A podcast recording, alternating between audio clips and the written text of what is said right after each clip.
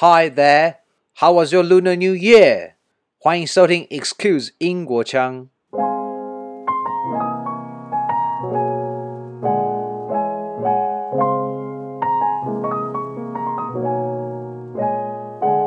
what I've experienced earlier in my life is that that there's always contrast in the world, right? There's always darkness and there's always light. Having grown up in Netherlands, Mallet had lived in London before and is now based in New Jersey, the States, as a purpose coach, particularly mentoring women. Back in 2013, Mallet and I were taking our master's degree in management of innovation at Goldsmith in London.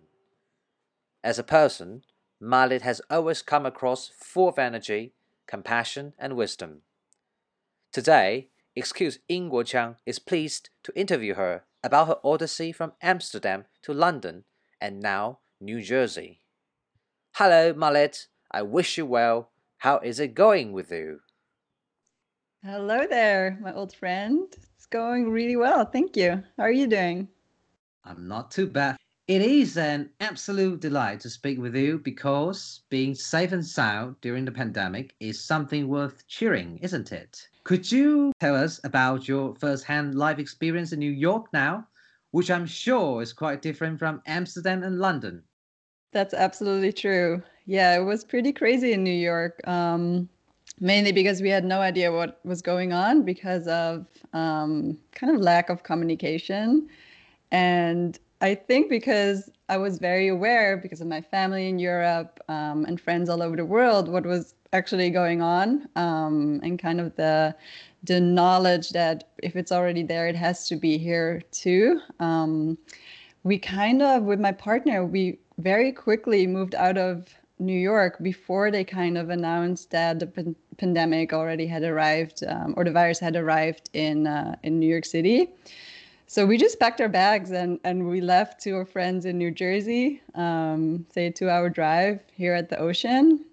And I say here at the ocean because we loved it so much that we stayed here. Um, so now suddenly I live not in New York City anymore, but in New Jersey. And it's been so nice because what I hear in New York was that it was, especially in the beginning, chaos, um, very yeah. hard hard to go to the grocery stores um, and you can't really go outside. Um, and while our apartment was not necessarily small in New York, it would be small if you have to be there 24 7. So oh. honestly, I'm glad we made that move very quick and just followed our gut and got out of there um, and now have a life that is more spacious and in nature, um, also more calm than New York. oh, um, yeah which has been nice because I've been starting my own business. I really took this chance as all right, let's let's do what I really want to do. Um, yeah. Well, speaking of your now uh, the, the role of you, you know, as a mentor, that's pretty fun. That will be discussed later. Okay. Um, so you're from Amsterdam, right?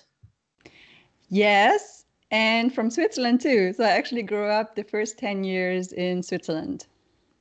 So you're the hybrid of the countries. Amazing.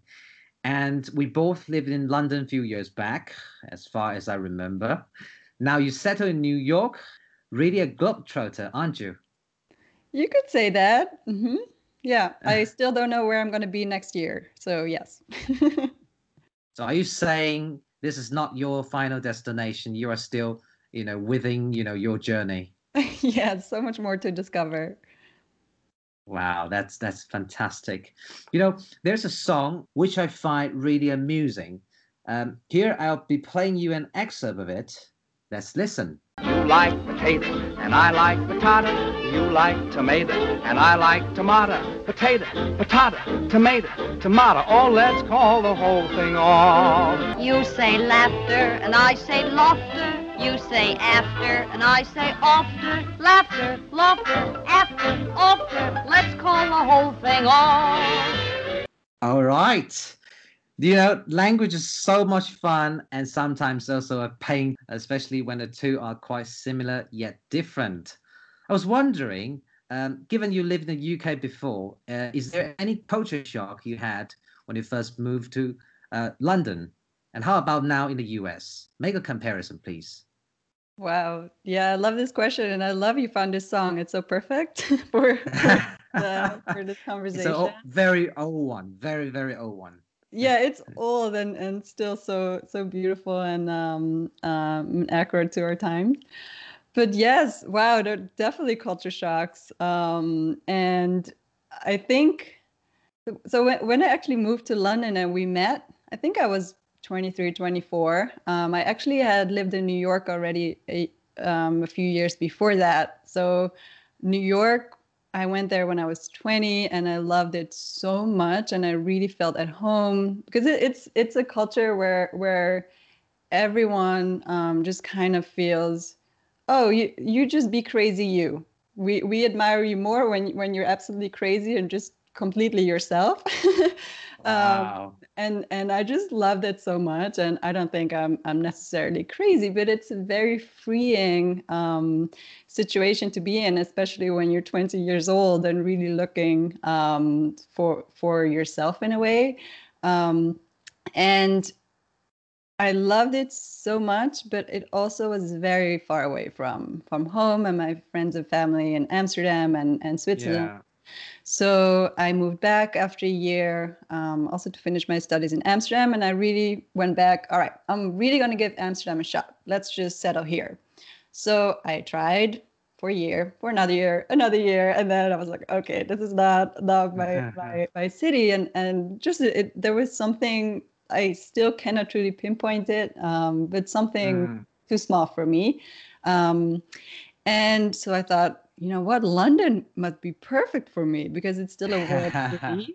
It is multicultural. So much. I was very much into. Um, I was working in the art scene um, at that point, um, and I thought this this is absolutely perfect for me. Still yeah. close to home. So I I, I moved there, um, and that's where we met during during our um, really amazing management program on innovation, and. Yeah you you know our our program was one year and i didn't even last i think eight months.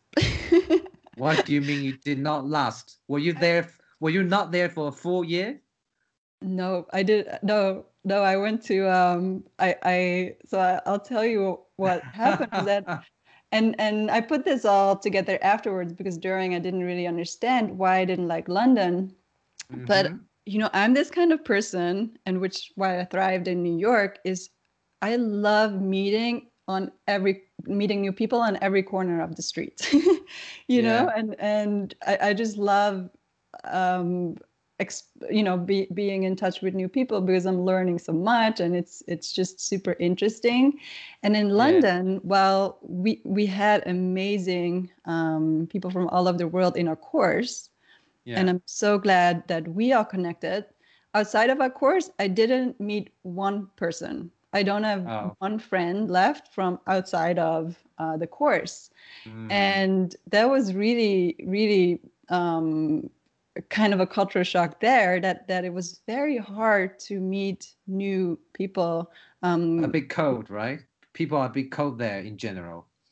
Cold or just really living in their lane, you know? Um, so mm-hmm. I, I, I feel people I feel in London it's when you when you arrive there and you just meet a few of the right people and you also live in the right neighborhood because it's huge and quite difficult to travel around. I found um, that then it might have been a very different experience for me.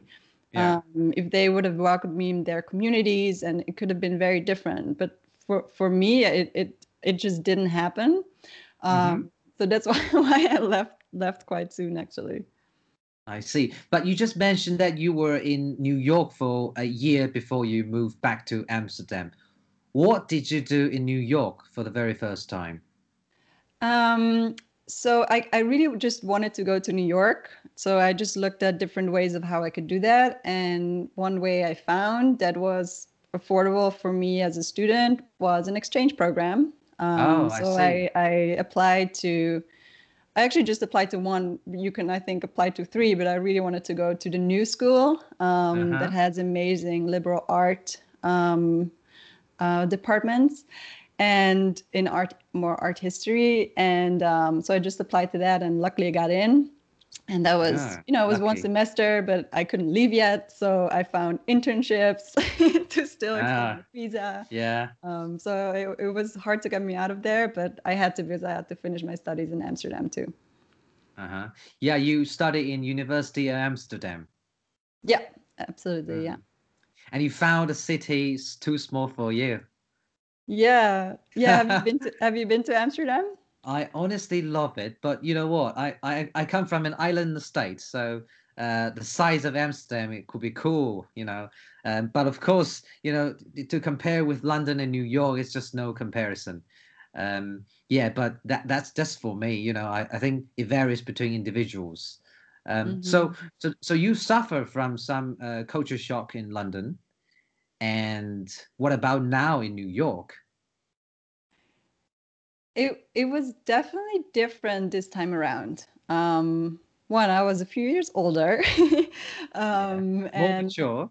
more mature, and had maybe a little bit more responsibilities um, and different priorities also. Mhm. And New New York was great now for a few years, um, but I already had a little nudge within me telling me I should get out to have a little bit more quiet life um, because I, I always knew I wanted to to set up my own business, but that that really requ- requires space to think and Yeah. to um, um, and and to really strategize. And I felt in New York because life is so quick, which is amazing. I love it, and and I still need to like once a month I have to go back um, to get that New York energy. But I'm now at the point that at the end of the day or the end of the weekend, I'm also excited to leave again um, Mhm. and to go to a little bit more quiet life. So you mean you're you are in a place where uh, you can enjoy the tranquility, but if you want the hustle and bustle of the city, you can always go to New York. Exactly, and that and it's so close by. So uh, for now, this is perfect. That's excellent. All right, and and also you know people say let bygones be bygones. 2020, this bygone year, to many people around, is really a year of disruption and change, um, for better or worse. As a life coach with holistic approaches, what will you tell them to stay mentally strong with optimism? Wow, that's a really good question. I love how you phrase that mentally strong with optimism. Um, because optimism has been the the word of the year for me of last year of 2020. Um, because one thing I really realized and what I've experienced earlier in my life is that that there's always contrast in the world, right? There's always darkness and there's always light. Um, and it's it's in the end it's up to us what we focus on and and what Mhm. we expand. And many people I know actually turned 2020 um, really they, they turned it from a dark year into a light year. Um, and I, I I know I know you know Simon Sinek because we studied his um, theory of why um, and purpose, and he talks a lot about optimism, and he really showed me how optimism is never about ignoring or not acknowledging what is not good, right? Mhm. Um, it's it's really it's about about acknowledging yes we are in dark tunnel to get there hmm but there's also a light at the end of this tunnel. And it's my Mm. choice to focus on that light at the end of the tunnel. And by doing that, you actually feel energized to keep moving forward towards that light. Even if you don't know how that light looks like, you know, or what the steps are towards it, focusing and, and seeing that light gives you energy to keep moving forward and to not kind of waste your life at that moment. Um, And and the beauty is what and what also a lot of my my business is is focused on is community because optimism is contagious and Oh. it's very hard to be optimist by yourself right when, Mm. when when you're not in touch with other people it's very hard because we're, we're just our brains are just programmed to look for the negative and look for the dark or what could go wrong or what is wrong um, so we need to we need to really find our own ways to to find that optimism within us and Yeah. community is so great for it because if you have other people focused on that light and working towards it you Mhm. you feel that energy too and and you're gonna find your own ways too um, and optimism is also a mindset meaning I don't think people are born a pessimist or born an optimist. Like this is all learned behavior and learned mindset patterns that we have. And mindsets are trainable, um, which Mhm. means that it's a choice. It's a choice. okay. and that's really what what what I always try to also share with my coachees and, and my, my students in the courses that we have the choice um, to focus on on what could go right Mhm. and where we want to go what is our future vision for ourselves and the world and then to focus on that keep focusing that on that and that choice really just starts by saying yes yep that's what i'm going to focus on and to remind yourself every day Yeah, Malit, you know, there, there's a question because you say we focus on the positive. How shall we embrace the negative? Oh yes. No, don't don't ignore it ever because it's gonna Mhm. eat you up. It's gonna haunt you. and Gonna chase you. up. And I also feel that there's a difference between it's a difference between blind positivity or optimism that it will be better, right? And and and making the choice to focus on that. And not ignoring the negative for me is truly igno- acknowledging it and writing about it and processing it and in community talking about it and, and hearing each other's experiences. Um, and I feel once you start to process that, it's you will if you, if you do that if you really truly process it Yeah. th- there there is a um, a moment where you feel a sort of relief right that's when you process any emotion you get Yeah. to the end of the emotion and there's relief that's when the optimism then comes in um, and and for me also you know i i was i saw this movie two days ago that that was really about um, black lives matter and it touched me so much but Mm. instead of blind being positively blind or, or blind in blind positivity yeah. uh, let me say that again instead of um, just just ignoring those those emotions because they're so strong i went into Mm. into a separate room and i really sat with the emotion because if someone touches if something touches you so much you cannot Yeah. look away you have to look right at it and you because that means that there's something there that Mhm. you need to know and to focus on and, and to work on um, and that's where purpose comes from is really turning pain and darkness into purpose and light and that means never ignoring the pain or the darkness That's very, very well said. You know, 2020 and 2021, I only want to be infected with one virus, which is uh, optimism positive. yes i love it me too Right. Yeah, I mean that's fascinating that you explain, um, you know, the, the the mental roadmap, the process, you know, it is a, through this spiritual journey. It's it's perfect, really. Um, yeah. So um, today it's fantastic that you discuss your experience, you know, your life experience, your odyssey through Netherlands to New uh, to the UK and now to the States. It's it's very colorful, and I'm I'm sure your journey is just halfway. You still have a lot to explore in the future. Um, Malit, before we go, is, is there anything you want to say to our audience from Taiwan and also from other parts of the world? yes, I'm. I'm really. Yesterday, I I started writing about um, community really and and how important it is that even in times of these, or especially in times of these, we focus on community and and it's so easy these days to be disconnected from everyone. Um, but there's also so many ways to do connect with others and yesterday I was writing a whole list of, of people I truly connected with and met last year. And, and I think there's around 10 amazing people that are going to be in my life forever. Um, And Mm. I just want to say, everyone who hears this, go out there, find your people, um, keep connecting because what you just said, optimism is a virus and, and we need each other um, to kind of infect each other with that virus, and we can only do that when we proactively um, go out there and find our our tribe. Um, so don't do this alone. You don't have to do it alone. Um, mm-hmm. Yeah. Well, you you can't get you can't get infected alone. You know, you need to meet people to be infected. Yeah. So that's be optimism positive. yes, exactly. Cool. Marlit, thank you very, very much indeed. Um, I wish you every success in your purpose circle. Whoever is interested in Marlit's work in mentoring women, please visit onepurposecircle.com to find more. Until next time,